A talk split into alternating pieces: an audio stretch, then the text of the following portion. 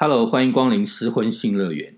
嗯我们今天要讨论这个话题哦，嗯，其实我自己是蛮有兴趣，但是我不太懂，所以我请了一个专家来跟我一起来探讨。我可是各方面的专家嘛。大家好，我是人上人。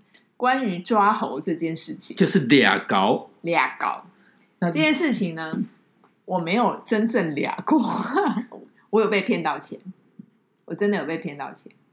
没有我们跳太快，就反正我们今天要讨论就是，你不我我我觉得不丢点牛肉，人家怎么知道？我我觉得后面会有精彩的。就我觉得婚姻哦，这个亮起红灯的时候，嗯这个另一方嗯就是开始怀疑对方是不是有外遇啊，嗯或者是怎样啊。嗯那为了以防自己戴绿帽，嗯通常会找征信社，嗯嗯，就去俩搞。嗯，但是征信社这个东西哦，对，坦白说，这个游走在社会边缘，对，因为亦它正亦邪。它其实这个问题还蛮多的。因为我今天之所以会讨论征信社，对，其实就是因为最近的新闻跟征信社这三个字，这个单位、这个组织、这个工作，其实好！我跟你讲，好我们的我好好有众啊，相关啊因为因为你都要被迫了解最近的新闻，嗯，一定要的，嗯，可以不要吗？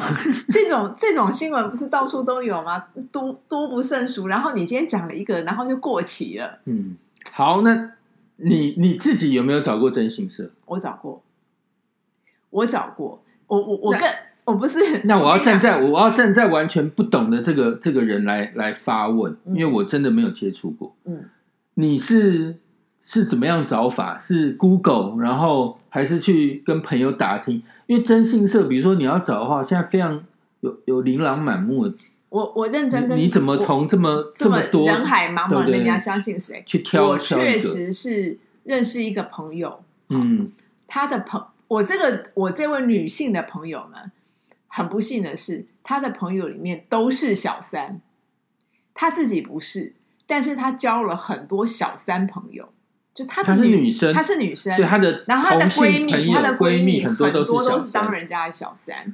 然后呢，这些小三呢，他们就会意外，就是他们的生活状态就会知道这些事情。嗯，因为其实小三的处境没有像我们一般人想象的这么这么爽，好像光就是鲜亮丽，光鲜亮丽，然后只要拿钱用用身体换钱，并非如此。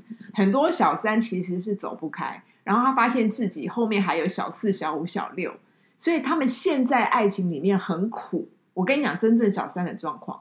就是事情不会到你停止，这个人如果会有找小三，他就会有小四、小五、小六，真爱很少。好，我们只有一般的状况。所以呢，这些小三他们最苦的是，他们有时候已经不跟原配计较，而且原配根本可能都不知道他们任何人的存在，或者也默许他们任何人的存在。所以原配已经不管这件事情的情况底下，通常最大的那个小三就会俩公，他只会觉得说。我牺牲了我的青春岁月跟着你，好，那我是因为真爱，我认为有这个爱情，可是没想到我没有名分，没有钱，甚至没有什么好处以外，你又给我搞了别的，我最后连爱情也没有，就是这个事情是我原来为了爱情奋不顾身的这件事情不存在了，所以他们整个人就大抓狂，所以他就会用很多的钱去干嘛？找征信社去抓小四、小五、小六，所以。当时告诉我可以参考征信社的人，其实是小三曾经找过的，这很有趣吧？嗯，好、他他们其实小三的世界里面没有你们想的这么这么邪恶，这么坏。有的人真的就是一个头栽进去出不来，他自己卡在那里面。而且很多人真的也是被动，他们甚至没有要跟原配。我我现在不是帮小三说话，我只是说某部分的小三，嗯，他们完全知道自己的地位，他们没有要跟原配有任何的争夺，或者是有任何的想法，他也没有要破坏人家婚姻，他只想只紧紧的守住自己这个爱情，哈，就当做一个没有声音的第第三者。但是他连这个愿望他都发现可望而不可得的时候，他就疯掉了。嗯，所以他就会花钱去追后面的，然后发现越追越多，越查越多，然后他们就陷入了一个什么？陷入了一个崩坏的脸，要做医美，然后一直做，一直崩坏，一直做，一直崩坏，然后他整个人生是修修补补的。所以而且他们也变成了征信社达人。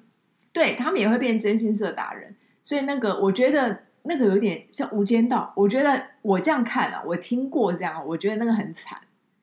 其实他是一个叫什么都没有，里面还在追那个梦，他要的东西早就没有了。好，所以你这个你找的征信社的这某一家是最有趣是朋友介绍的，对我根本不知道我不知。道是哪一家，我们就是我的朋友的这个某一个小三哦，嗯他他他转介绍。那介绍这个，那那是我跟你我再跟大家讲一件很很惨的事情，是因为我是意外中发现丈夫有外遇，嗯好是意外。问题是我知道的时候，我我我当我我们并不是那种一开始就是很习惯这种事情的，所以一开始知道的时候，我们是说开的哦，我们是共同知道彼此知道了这件事情的当下，所以这件事情不是秘密。我发现你已经有问题，而且我还问你那个人是谁。好，我我的情况哦，所以是这样，你的状况是完全没有说他不知他不知情，你知道他有小三的情况，是啪在那一刹那两下一刹刹那夫妻两个人都知道，哇，这件事情不要康了。，对不要康的，嗯所以我跟各位，我奉劝各位女性朋友或男性朋友，如果你的事情已经被已经曝光了哦，你不要再花钱找这个征信社了，没有意义，因为对方绝对防备你，而且就算他没有他的防备心不够，他的另外一半绝对会关注这件事，因为他会被告。所以呢，这件事情只要曝光，你只要知道对方知道了，这个钱不要花，那个叫做水丢钱丢到水沟。嗯，好，我我是我就就是真的是白花。白花，嗯我就是犯了这个错。好，那你明明知为什么我还会犯这个错？没有经验，没有经验以外，因为我的前夫死不离婚，也不断，他不断外面也不离婚，而且避不见面，又一直说谎。我的我的意思是说，就是我讲更大白话，就是他基本上他已经豁出去，因为他也知道你知道了，对所以他就继续跟小三没，有他没有，他继续跟小三在，他跟我但是他骗我，他没有。嗯好，他等于是对我而言，他他对对我的方式，他是用欺骗，继续嗯欺骗。然后呢，但是外面他没有也不断，嗯，然后也也不断，然后这边也不也不干脆回应，然后他就躲，也不离婚，不离婚，也不跟你不离婚，也不讲清楚，也不跟你那谈，会跟你假好吗？也不会，也不会，也不会两个人已经就够摆烂，就烂就烂掉，就整个好像时空但就就婚姻还是维持在那样子，然后他就继续在外面玩，好。我讲到这个我家里的糟糠期就摆着，嗯，我我想一个关键哈，嗯就是说，如果事情他愿意解决，那很多人很多女人都是这样。她其实也现在女人不是那种守着一个家守到白白白发苍苍等着你回家。现在女人有时候是这样，她也知道你的人生，我的人生，大家的人生好，不用这么纠结。如果你真的不爱，那我们有些事情谈清楚。那即便是我人老珠黄了，我也可以有一个轻松的下半场。好，我觉得现在女人是这样想比较多。所以其实我们是我是希望解决事情。那解决事情，你如果还要一直骗人，或又不见蛋，然后又又一直又一直跑掉的话，那就惹怒我了。因为我已经我已经好好的讲了很多次，这件事情需要解决，而且我会我会配合。所以那时候的心情就是很想要离婚，但是其实我的心情没有离一开始没有那么想离婚，我我嗯必须很诚实的说，所有人发生这种事情的时候，你会很错愕，然后你的脑子会出现非常难过的情绪之外，你会出现以前过往相处多久的点点滴滴，它就像人人要死亡之前看到的那个回光返照是一样的，你反而会看见过去的好。我我我人真的要人面临了抉择那一刻的时候，他不是这么凶狠的，就只看到坏。他真正在静下来，发现情况变的时候，他反而会看见所有的好跟坏。所以那一刻，我没有像所有人想的这么狠，就说这个人已经坏掉，他完全背叛你或者怎么样。但是你要让他就马上立即要离婚，其实我没有。嗯我有一段时间是我我其实也不确定我要怎么做，可是起码你要跟外面断吧，这是诚意吧？嗯，那我们能不能和我们能不能回到当初不知道，但是你外面不断就扯了，而且你外面不断，你还不接我电话，你不接我电话，你还一直跟他在一起，那请问我你就把孩子都丢给我，把所有这个烂账丢给我，把那个家里面所有应该处理的家务跟照顾小孩，后来他就不回，他有一段时间是不不回家不见人的嘛，所以但是你那你那时候其实并不太晓得这个小三的人是谁，对，因为我不晓得，你只知道诶他有外遇这件事情，而且更妙的是，我从来不在乎他是谁。我去查这件事，并非为了抓出这个人是谁，我只是想要找到证据，我要跟这个人划清界限，我要跟我的前夫划清界限，而不是我要找那个谁害了我的婚姻。其实我心知肚明，我的婚姻没有任何人害，我的婚姻就是我们婚姻本身的问题。因为外面那个人，我根本不在乎。我我的情况比较特别，我说真的，我的我相信很多很多人，很多有一些女人，她知道那个对象是谁的时候，她会。强烈的嫉妒，想要去攻击那个第三者。可是我情况真的不是，我完全不在乎那个人是谁，我只是想说有或没有，然后你不要耽误我，因为我那时候聚焦就觉得说要留还是要走，就这么简单。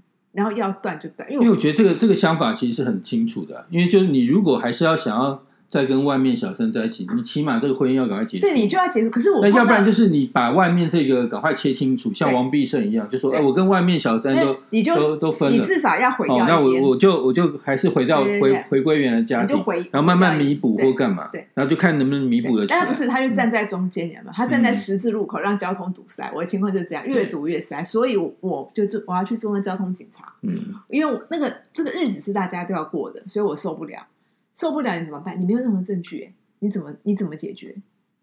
所以只好找征信社。我我被困在一个泥巴，就是那个僵局，我是困在一个水泥堆里面。我只好找找征信社，然后找到一点证据，让我有理由离开这个家，然后再来谈离婚。因为我并非离家出走，或是弃而不顾。我的我离开还是带走我的小孩。嗯，我是因为我很知道这是两件事，照顾小孩是你的责任，你就是要照顾到底。可是。婚姻是另外一件事情，就是你嫁了一个王八蛋，但未必生出小王八。这些这些孩子还是你的孩子，你对他是有责任。所以我觉得我就会照顾他们，我就会照顾到底。这个我分得很清楚。好，那我现在其实比较感兴趣的是，对，就当你第一次接触呃，知道了这个朋友介绍真心社，我不知道你是用什么打电话还是怎么打电话打电话直接，因为对方只因为我跟你讲，那已经是他们朋友的朋友嘛，所以对方就有电话。然后呢，我直接跟对对方就是联系上。哦，就是这个小三前接头的对象。呃，就是我们现在故事又回到，不是我的故事，是介绍我征信社的外面的人的朋友哈。辗转他们等于也辗转是朋友了，因为虽然我们不不认识。然后他就给你了一个电话，对，你说找这个谁？好，我们举例来讲，好，比方比方王大哥好了啊，你就给你给王大哥的电话，你去跟这个王大哥联络。好，所以你就跟这个王大，我就跟王大哥电话联系。那这种人，他就会说，哎，他可能就会问你说，你你遇到什么状况？哈，我们可以怎么合作？嗯，那我就跟他简述一下，他判他们也他们也很精，他们会判。呃，他们可能这个行业有被人家栽过，嗯，所以他就会问你很多关于你的细节跟你的状况，他要判断你是不是说谎之类的，有可能，嗯，因为有些人可能，我猜有些人可能也会去反抓这些人，有的没有的，嗯，好，所以呢，他就会听听我的案例，他就一方面他判断这个案子好不好处理，够不够单纯，另外一个是他有没有被人被人阴了，好，这个行业，因为他每次你也知道，一听就是黑白两道。他可能是跨黑白两道，那我当然也我我能够理解他们的谨慎，我我也我也能理解，因为其实就现在台湾的状况的话，征信社真的是很多是违法的行为，对，非常非常多。哎，不过很有趣，我这个朋友的朋友介绍的征信，他非常合法。我告诉你们，他合法到什么程度？我们不能在车内装机装录音系统，就是说。我的整个过程只是跟跟跟着，对对，这个这这个先慢点讲。那我的意思说，你刚才取得这个电话联系，他也问了你这么多，对他问了我很多细节。那他会向保险业务员来找你吗？还是怎么样？必须要见一面，因为完全他后来来找你，他后来找我，嗯他我们就会见一面聊，因为他知道他的委托人是谁。嗯，好，然后重点就谈钱，要签约还是什么？没有约，没有约，没有，就口头。呃，我想想看，其实有点，因为有点年久了，他是不是有约？好像没有什么具体的约，不用签什么，嗯，没有签什么，这样还蛮恐怖的。其实蛮恐怖，就是，但是纯粹你看哦，默契这样，所有的人都是这样哈。嗯，呃，我呃，征信社是这样，你你很难第一次就完全取采样到采样哦，采样，他们要要等要抓，很难第一次，所以你第一次，对你你可能这种东西，他不会第一次就得罪你或是骗你。嗯，因为你可以想象他们的心态，他希望做长长久久，他不知道你的存款多少。如果你有一个假设，你是千万千万富人，好，你你是上亿的富太太，你今天在这个事情上花百万就不奇怪。嗯那偏偏因为我是穷人，所以我可能扣打，而且他们测的人就知道。比方说，他跟我开一个价，我一听我说那就算了，我说这我不行，我说这个这个钱我出来，我也我也不用活了，我给你我也不用活下去了。好，我说那就算了，谢谢你。他知道我是说真的，因为我就是老小老百姓，而且你知道的，他也会问你的职业，他会看你的穿着谈吐，他也会了解你的背景，他会知道男，因为我跟你讲，抓这件事情是要知道男方家住哪里，你住哪里，有些东西他也要看跟的对象是什么，你对是不是富太太？对，你是你如果住大安区哈，住地堡，那他怎么会？你说你十万块叫他跑，他怎么你怎么叫得动他？对，所以我觉得这个是没有没有一个很固定的行情，光光钱这个部分其实就就他就会看人说人话，当然他也会看人给条件，有点恐怖。哦有对非常恐怖。就是说，像我这种条件没有什么钱，他就算帮你做，他可能只出一组人。可是如果你是地保的豪太太，我告诉你，他可能会出到五组、十组，嗯上下左右盯啊，就是为了抓到那一点点。那他跟豪太太拿的钱，可能也就是百上百万的钱。所以总之，这你找征信社哦，对，就钱的部分很有可能被宰。对你如果不是很有可能是一定被宰。像我嗯现在回想起来，我觉得其实他做的事情根本不值得花的那些钱。嗯，可是我那种东西叫做赚灾难财，嗯，他们在赚别人的灾难财。好，那你也可以说因为大家基本上都是走投无路，走投无路，所以他等于不知道怎么办，然后才才求助于你嘛。对嗯，但他们也怕被比价，就比如说哎我你这个真心社，我也那个真心社，我解惑我两家真心社，好，但是因为我的情况是比较单纯的，我不想，因为你知道那个人哦，人通常这样，在你很烦躁不安或是这种时候，你并不想你的那种精明哦就会打折，你不会想一个事情搞那么复杂，你又不是百货公司比价什么，对不对？而且尤其是你就想说这是朋友介绍的，对，就就算了，就对就他所以呢哦。但是在这个这个来来回回，你没拿到什么东西，你我也烧掉很多钱，那真的叫做破财。嗯，因为你可能没有拍到什么，你就得下次再一次。好，那你你如果像这样的话，你就会一定，当然最后我有停损，我心里面很清楚的知道说，我不是有钱人，抓不到就没有就算了。好，等下我我我再厘清一件事情，就他这个计价的单位是怎么样？一个礼拜还是一天还是怎么样？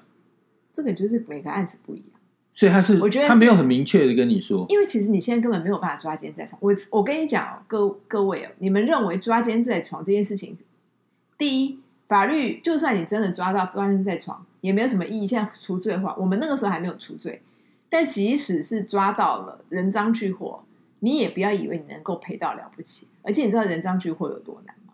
他要现在进行时、欸而且你你现场你现场要有物证，还要有人证，而且还要有足够的这种这种衣冠不整或什么，太难了，太难。而且你就算两个人破门而入就侵入住宅了，对你自己还犯犯法，对，这些都是很妨碍自由，对对，妨碍名誉，没有错，什么一大你真的是念法律的，嗯所以这整套这样下来，当然我们就法律常识多很多嘛，你根本不能侵入民宅，你也不能在民宅里面装什么，你只能透过外面去去去跟。那如但是如果呢，你像你一般来讲，你住大楼的，或是有这个这个门禁的、哦，你根本上不去啊，你根本上你你进去之后，你也进不了那个门。现在连管理员你知道，嗯。有些老外很严呢，对，有些老外很严。你光送个 Uber E 也也只能在在一楼，对，所以其实你根本要抓到那个很难，好，何况现在是处罪化，法法官哦，法院基本上的态度，他们是不想处理家务事，他们都希望不断的协商，他们都会透过不断不断的开议事庭，让你们去把这个案子自己搓掉，他根本不想排进法官正式的这个判决的这个程序里面。哎，这种事情太多。垃圾哦，垃圾垃圾案，案，垃圾案，就是觉得那种，所以他们也不想管，因为他们希望速战速决。所以呢，那个时候其实我我要所以这样我所以我回到征信社这这个这个主轴来，就是第一个，这个我想要再跟你确认，就你当时你的经验，你谈这个钱的时候，他是没有很明确跟你说，我我我帮你跟多久，然后是多少钱吗？还是呃有，而且他是还有还是说我一定会承诺你拍到什么才要给？没有没有没有，我相信这是两种价嘛。嗯我我那个时候是有一个时间，我我记得我记得因为那时候刚好我要我我我的是有一个有一个约定的时间，他就跟你说约定的时间了，然后他就做做到什么程度？约定时间是多久？你还记得？我的是一我的是一周一周。对，OK，一周。嗯好，为什么一周？因为通常一个人一周的行为会重复，嗯，大约重复。当然，他也会跟跟一个礼拜。跟一礼拜，但他也会跟你讲，他希望你能够提供有效的一周。嗯好，你你你可能你不要，就是你认为你你认为这一周最有可能的这种状况，他们去出，因因为他们也蛮忙的，哦也不，是要排排因为我跟你。讲，你拿人家这种钱哦，他你都没有让帮到人，其实这种这些人，我觉得亦正亦邪。他明明赚了一个你的危危机财，而且这个价格可能也不合理，灾难财，灾难财，当然价格也不合理，但是他也不能过度过分的去拿你的钱，让让你让你对什么东西都没有没有给你，对他们也会也不大行，嗯，我觉得啦。那那就表示自己能力因为。我也只碰过一家，所以嗯到底是不是都这样，我也不知道。嗯但这我碰到这一家很奇怪的是呢，他们他们蛮蛮守法的嗯啊，他蛮不愿意做一些违法事，因为他们可能觉得，如果你今天为了这些钱，他他那个人也跟我直接讲，他说我今天赚了这些钱，结果我违法，我要赔的更多，而且我还有一些其他的灾难哦，他觉得不适宜，而且他有说，你今天就算侵入车子里面录音，你录音。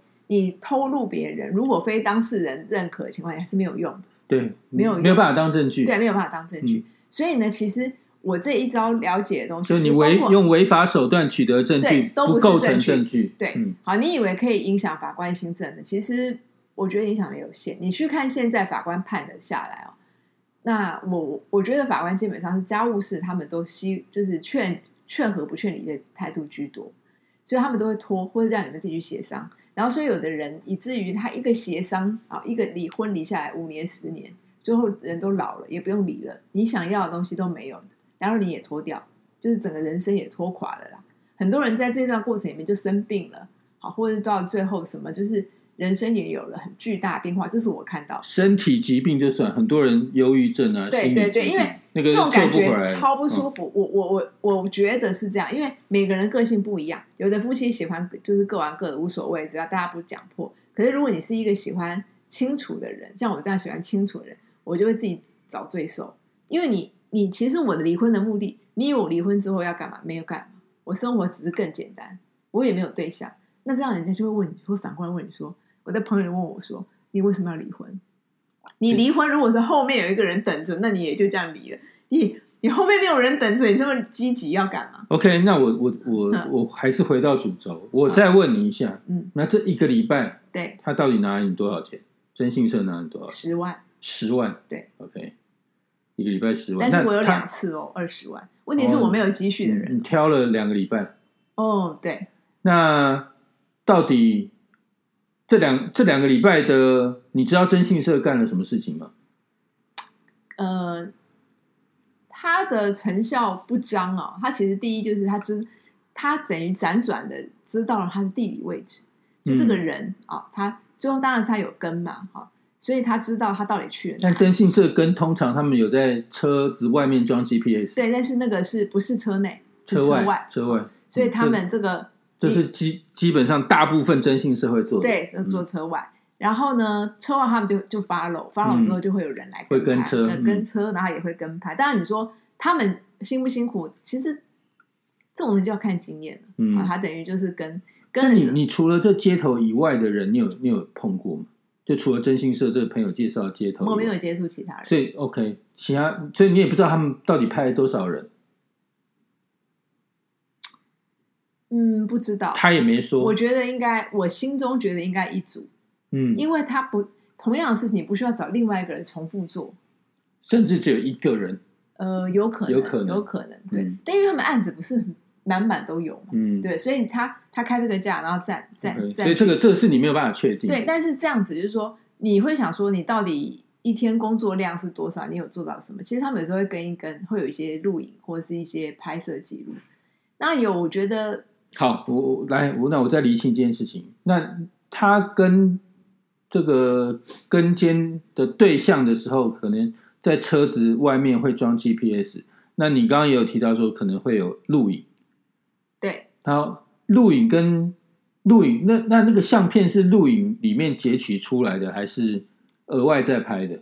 呃，应该是感觉起来，都有都有，所以有人录，有人拍，应该是录啦录，然后再截截取再从从，影像里面，对对对对，所以跟其实跟现在警察很像，因为现在警现在警察就是每个人胸前就佩戴一个录影机，嗯就是小小小的这个，嗯像针孔录影机一样。嗯然后他们就是因为他放在胸前，对他所及的视线就像是自己看到的视线一样，是所以他们现在哦，比如说车子停路边停红线啊，嗯你只要有人在红线这边这个车子哦，只要有人开门下车，就一张罚单了，嗯他就截取那个照片。嗯所以这个跟我想象中的差不多，因为现在的科技带就这样，嗯全部都用录影的。然后如果要照片的话，就从里面截。对嗯，这个这是一个。这是一个对所以他们的跟跟拍的方式可能就是用这种针孔录。对对、嗯差不多，但呃但那里我没有看到他们本人嘛，就是所以这些都是所以有影像啊，有影像。有影像，有影像，但真正可用的影像就不多。但你可以也可以发现啊，就是说他这他这些记录啊，唯一有价值是你可以知道他不断的去这个女方家，嗯，还可以看到这个。那你说，呃，这个东西到底在这个这个，你说在这个这这个离婚的这个官司或者离婚这个事件有没有一些意义？当然还是有意义啊。你是一个已婚的男子，你每天晚上都去人家家，你每天晚上都去，这这个有没有意义？好，当然会有一些意义。你不能说，你不能说他就是一定有罪，但是这个你可以在这个法官新政或是在这个陈述事实上来讲，你可以说这个人好，他每天这个行为，那其实造成了什么什么的影响，这个是合理的。也不要去针对说他在里面一定有做奸犯科来讲话，这个陈述就有价值。我们我突然后来我我经过这件事情之后，我也变成这方面的法律上比较有一些了解。好，那你说真的很难。那而且呢，这个其实哦，我我刚刚最前面不是有讲，你要在没有曝光的时候做这件事，你可能会拍到一些珍贵的画面，包括嗯牵手啊，包括一些比较亲密的动作。嗯，可是我们已经知道了，知道对方不可能在外面做出这些行为，他会他也怕风险，他会小心，他会小心，嗯，所以你的钱就可能之前会牵手，现在你手都不对牵了。你就不牵，你就打水漂了。嗯啊，他们可能真的比较亲密，就是回家，他觉得有安全感。好，所以呢，我觉得其实即使真的拍要牵手，也也不能怎么样。当然，现在的法法律更不能怎么样，你现在都除罪化了，嗯都不能怎么样。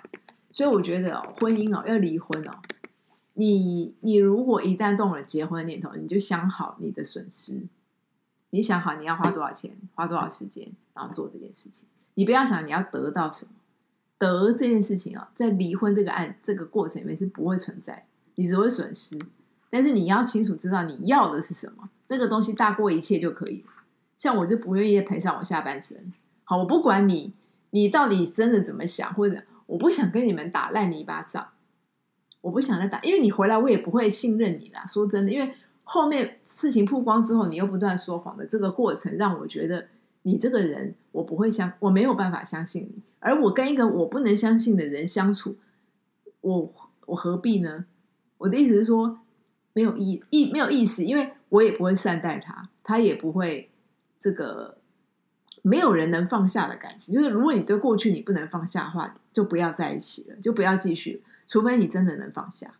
好，所以那你这个找征信社这个经验，就你最后的成果论，就就你可能就是只知道，哎，这个你的前夫常常去这个小三的住处，嗯那你可能有看到一些影像，然后或者是照片。嗯，除此之外呢，征信社还有提供给你什么没？有什么没有，像呃一个礼拜十万，两个礼拜二十万就没了。对你就是很傻的钱，你就觉得自己像傻子。可是不然你做啊，你怎么做这件事情？谁能？如果你不是有人帮手，或者是就是你，你可能最后你，而且那个时候这种东西就是我那个时候要离开的心意非常坚决，嗯，所以我就会做这件事情，就是要叫什么，就是这种不计代价的嘛，我都要走，我都要离开，我都要离开这个烂人那种。那那这个真心社有额外给你一些资讯，说，哎，他的小三是谁或什么吗？资料什么的？没有哎、他们也没有查不到，查不到。其实可以查，其实查不到查不到，但是呃，就是能力有限，我觉得，那这个征信社真的蛮蛮蛮弱的蛮弱的。嗯我自己没有没有找征信社的经验，嗯但是我听我另外一个朋友，这个我以下讯息也是非常非常精准的。嗯他呢，这个经济条件非常非常好。嗯那我我我是没有跟他深聊这个他他是怎么找到这个他他自己要找的这个征信社，但他的行情跟你一样，嗯也是一个礼拜十万。嗯嗯但他说这个他那一家哦，这因为我对钱这个东西蛮有兴趣，嗯所以我有特别问。嗯他说那家的行情刚开始给他开的价嘛，嗯就是很很清楚说我们一个礼拜跟八到十万，嗯那可能这个中间的价差就是看要不要装 GPS，嗯。就是要不要这个在车子对。外面装 GPS。那哎，这个成果跟你一样，嗯。他也是就拿到几张照片，就是哎可以证明这个她的老公有有外遇，嗯。就这样子而已。嗯。那顶多顶多嗯，因为现在有一些，因为早期的征信社哦，跟现在征信社能做的工作内容哦，真的能力差很多。嗯。因为现在哇，你知道啊，现在那个个资法之后啊，嗯。你要随便去户政嗯。查某人的一些个人的资料是查不到的。嗯嗯嗯。对啊，所以说，如果这家征信社他有能力可以帮你查到小三的资料或干嘛，嗯。基本上他就是做违法的事情。嗯。所以征信社怎么样可以找到这个路人甲嗯或这个小三是这个或是这个妻子外遇这个的对象的资料呢？嗯。很简单，嗯，征信社一定在户政有人，机关或者是警察单位一定有自己的人，嗯嗯，嗯，这个这个哈，呃，所以他们否则他们查不到查查不到相查不到相关的这这个资，对嗯，那那再来哦，还还有一个我这个就是我们刚刚有提到，其实，在某一个人的车外装 GPS 这个行为也是违法的，这个行为也是这个违法。也是违法，对，这也是违法。所以说，其实哦，这样夯不隆咚算起来啊，就他们装 GPS 当然主要是为了跟人，对，那希望可以拍到什么东西。嗯。但我们又讲讲到，就是诶，他们也没有办法侵入住宅，嗯，所以也不可能拍到你们两个真的做爱或脱光衣服，不可能，嗯不可能，顶多就在外面，OK，勾个手，嗯。哦，那傻一点的就在外面接亲嘴被拍到，哦，那那能怎样？不能怎样，就现在的案例哦，很多都是这样子，嗯。最后法院判赔啊，就是如果判决离婚，嗯，就是这个外遇的那一方，不不管是通常啦，通常原配一定是告小三嘛，嗯。那小三最后赔给原配，嗯我看哦，就就近最近的这个判例啊，嗯平均的平均的数值大概就十万了，嗯嗯顶多顶多大概就是这个。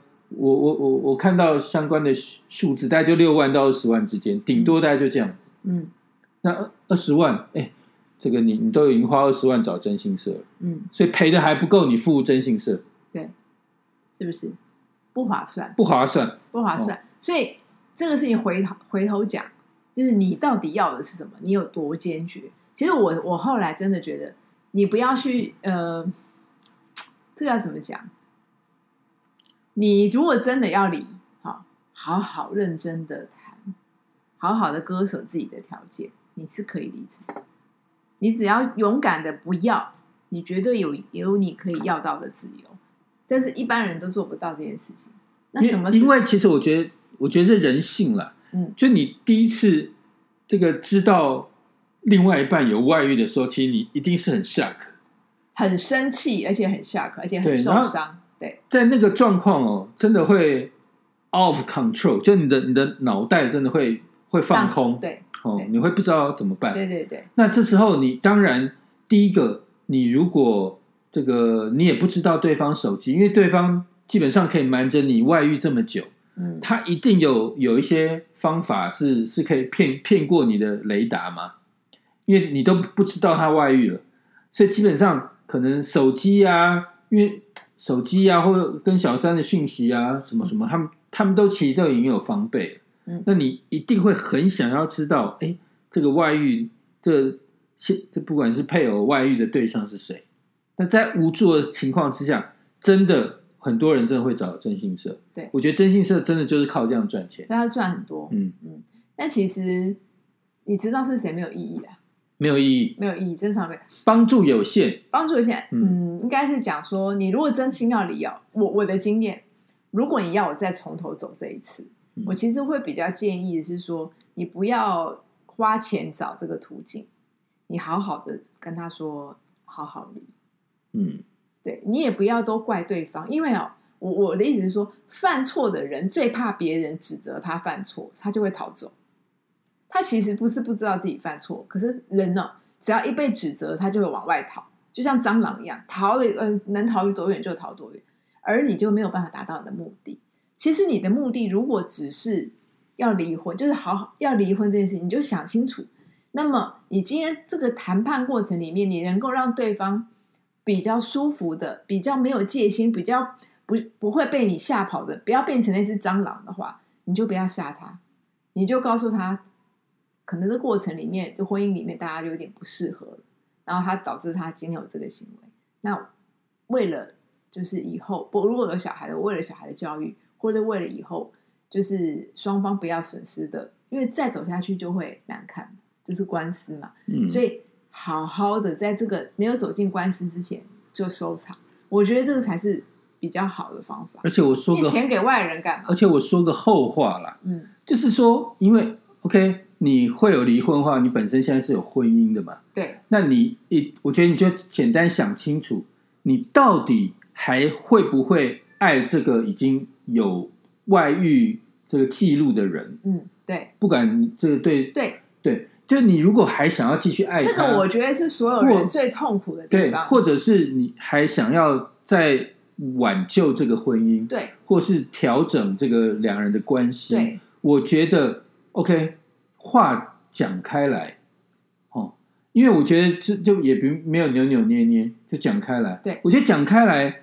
你有一个很重要的，你可以认清对方的想法，因为如果对方呢脑子已经是是想着外面的人，对对，根本不不爱你的话，嗯他也会想离婚。对，他也那你就跟他好好讲。对，那他如果就是死要钱或不给你钱的话，那其实哦，如果啊、他死要钱不给你钱，在法律之前你们没办法协商好，你也不要想因为官司就能解决。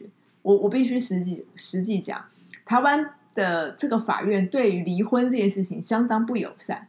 你进了法律程序之后，有的拖，有的你拖，你三五年呢，你就慢慢等，三五年你真的也够了，你真的觉得，我告诉你，不只是不只是这个婚姻了，对任何案件，现在台湾的司法已经烂透了啦，对，他就会磨磨耗掉你这个人，已经没有什么公平正义，都已经对，所以你。你不要哦想说，你不用想要经过法院这个仲裁，可以给你一个非常坦荡，然后很心安的一个结果，其实不会，乐对色化不会，不会，不可能所以。你最终啊，我觉得那个恨，或者是你有一种想要报复，凭什么你这样对我，或者是有有很多负面情绪都会像火山一样喷发，那个非常的合理，那个非常的正常。可是，在你喷发这个火山的时候，其实你做的任何事情对你未来不会有帮助。你只要认清你到底要要什么，这件事情要花很多时间想，可是那个才是值得的。就是你要花很多时间想说，我现在就是要他回来，好，不管我爱不爱，你要他回来，还是你不要跟这个人有关系，你只要分两件事就好，你不要管他爱不爱你，因为这个东西啊，我我我真的觉得很纠结的一件很很扯的事。每个人在当下都会怀疑的一件事情：他有爱过我吗？他这个是不是一时意乱情迷？他会再回来吗？你其实都想太多。你只要想，你不要去想对方，你只要想自己，因为你只能管得住自己。对方啊，今天今昨是今非，今是昨非，他可以每天变来变去，他会搞死你。你只要想清楚，你到底要干嘛？你能不能再信任他？如你今天有一个很清楚，如果你看过他，假设你觉得他跟别的女人做爱的画面，你都可以放过、忘记、算了，然后你就是要回来，好，你就等他回来。但是你不要跟我说，你不要讲说，我今天觉得我可以等他回来，当你想到那个画面的时候，你就恶心，你你又他搞到自己忧郁症，对你又忧郁症，你就自己在那边甩摆荡，然后更可怕的是，他就像你想，他真的回来了，可是改天你就跟他讲说，我想到你跟那女人上床，我就恶心。好，我请问你，今天他已经回来，你又跟他讲这句话，你们还会再好吗？或者是他即使回来，你们婚姻还是维维持住了，可是就是两个变成这个陌陌生人，陌生人，对。那这样的婚姻是你要的吗对，？也不是，所以你要想清楚你要的是什么。我跟各位讲的很清楚一件事，我知道，第一，我不会再信任这个人，而且我也无法再爱这个人。那我要这个婚姻干嘛？所以我很，我到了某个时刻，我很清楚说我要走，我要离婚。我即使知道我会变成付出很多的代价，我还是要走这条路，因为你不可能什么都有。我最后要的是我生活、生命每一刻的自在跟舒适而已。所以我决定做这件事。那你说，生命如果只剩下一年，你要怎么过？你可以把它浓缩到这样：如果生命只剩一年，你要不要跟这人过？你要过现在这个离婚拉扯的日子，还是你要这个时候这个时候开始，你就要为自己的人生负责？你要过过自己要过的日子，就那么简单。你只要想你剩一年就好，你不要想十年，你不要想三十年，因为你会想到很多钱，你会想到很多安全感，你会想到很多那些你幻想出来的不确定的因素，它会羁绊你的决定。你只要想一年，想一年，因为我告诉你，COVID nineteen 呢，他就告诉你这件事情，你不用想太多。哎，我今天让你活到今年，不代表我留留留下你明年。你打完两针呢，也不代表我要保你到第三年。人生就是这样的，你不知道是因为台风或是火山，你看天灾人祸，想开一点，对，想开一点，真的。你所以总之就是，你当你这个婚姻触礁的时候，我们我们今天知道一件事情，找征信社真的是一个很笨的方法哦。很笨，但是他可以解怨。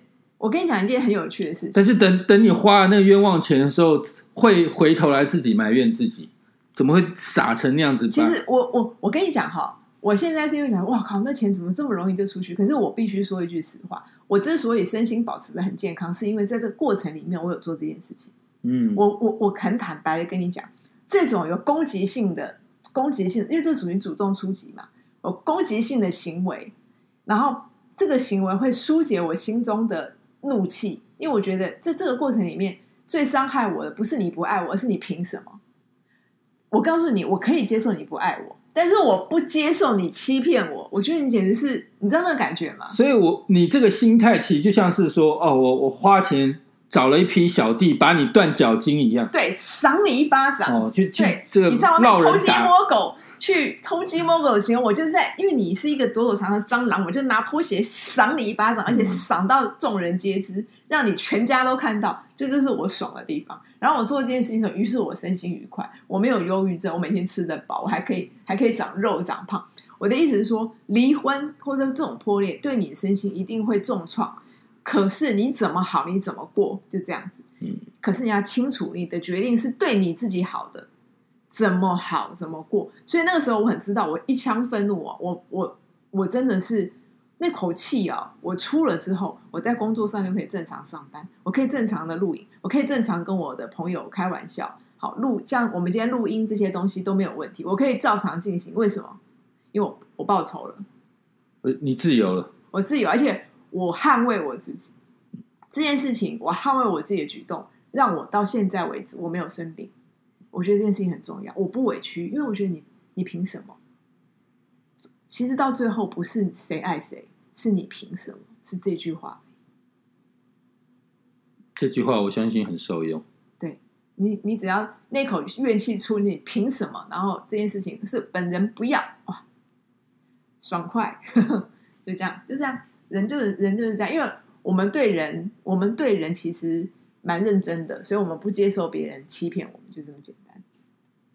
婚姻欺骗是一个真的很大的炸弹。对，很讨厌，而且它会让、我可以接受你的这个感情的淡去，但你只要好好告诉我，我都接受。就算你告诉我你不爱我，有什么关系？因为我们都会变嘛，我们也知道感情这种东西会它会淡，所以其实我们是可沟通的。可是你为什么用欺骗？你以为你会得到很多吗？其实不会，对，你会让我对对你基本的尊敬都没有，所以千万不要骗人，不要骗人。不过我们今天讲到很多点，其实我们以前哦都有针对每一个点哦，嗯，就我们都有深聊过。对，所以这第一次来听我们节目的人，或许可以回去哦看会听一下前几集。他们会前前面明明很情色，觉得很嗨，嗯然后今天哇，怎么听不会，我觉得今天这个要发抖了嘛，嗯脊椎冷上来，觉得说这这些，嗯，其实我觉得这个是，嗯，因为其实如果你们前面听听我们聊，我们我们包括讲性爱或者包括讲什么时候，我觉得我一直会强调一点，就是你其实要很投入，你要很认真的在那个当下去对你的这个唯一的对象，你把自己放放出来。那这就是我对感情或是对所有事情的态度。你做一件事情的时候，请你专心。而且我这这个非常重要，尤其是对方专不专心，其实在做爱的过程就知道。对，你在结合那一刹那，你如果发现，哎，你你这个另外一半有点心神不宁，或是好像不不是甘愿不是不是不是引咎也在其中的话，对大概七八成这个心不不是心不在这里，对，心不在这里所，以我觉得会不会有外遇不知道对，哦。但是你也不要傻到赶快去找征信社，OK？哎，对好好聊哈，赶快离婚，谢谢。拜拜。